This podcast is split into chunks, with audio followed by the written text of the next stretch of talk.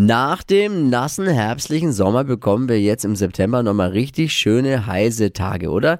Das ist genau das, was Petrus gemeint hat und wollte auch. Er hat es genau richtig gemacht. In dem Moment, wo alle anderen in Deutschland wieder in die Schule müssen, nur wir in Bayern noch Ferien haben, wird das Wetter gut.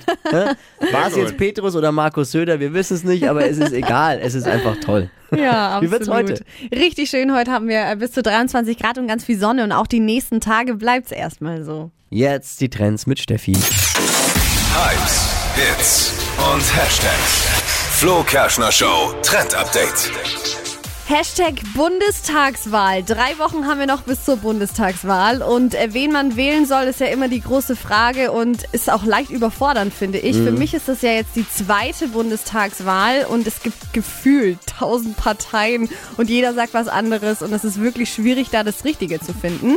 Und Hilfe gibt's in diesem Jahr wieder mit dem Wahlomat. Der geht im Laufe des Tages online. Da kann man dann ganz easy online Fragen beantworten. Auf der Basis der eigenen Antworten werden dann eben Parteien vorgeschlagen, die zu einem passen könnten.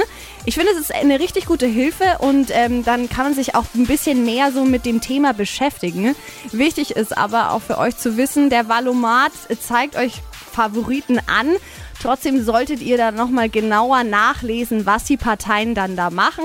Denn es gibt natürlich auch jeder gerne das an, was den Leuten halt auch gefällt. Ne? Also da dann nochmal nachschauen, ist nicht eine Entscheidung für euch, sondern ähm, ihr müsst dann trotzdem nochmal selber entscheiden. Ja. Und an dieser Stelle kann ich auch nur den Moralapostel nochmal spielen.